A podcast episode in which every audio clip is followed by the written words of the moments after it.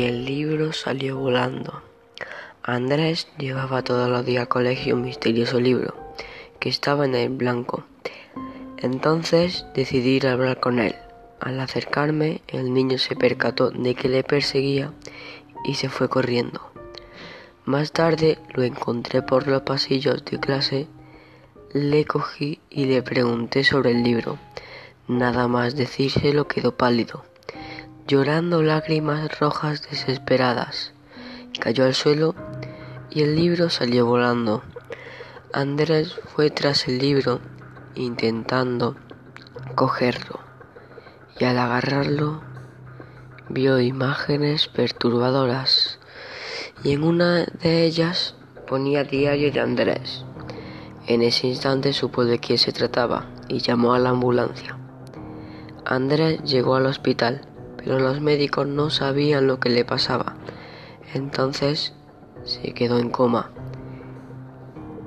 Días más tarde, David empezó a llorar las mismas lágrimas rojas que David, quedándose inconsciente, y desde ese entonces no se supo nada más sobre el libro.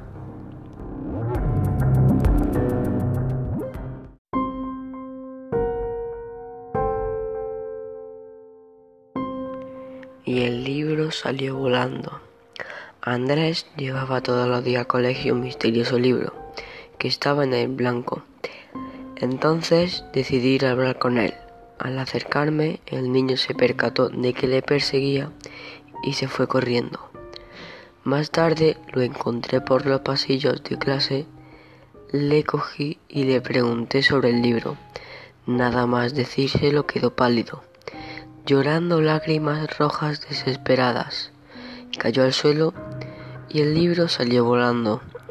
Andrés fue tras el libro intentando cogerlo y al agarrarlo vio imágenes perturbadoras y en una de ellas ponía diario de Andrés.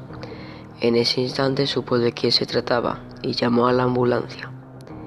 Andrés llegó al hospital pero los médicos no sabían lo que le pasaba.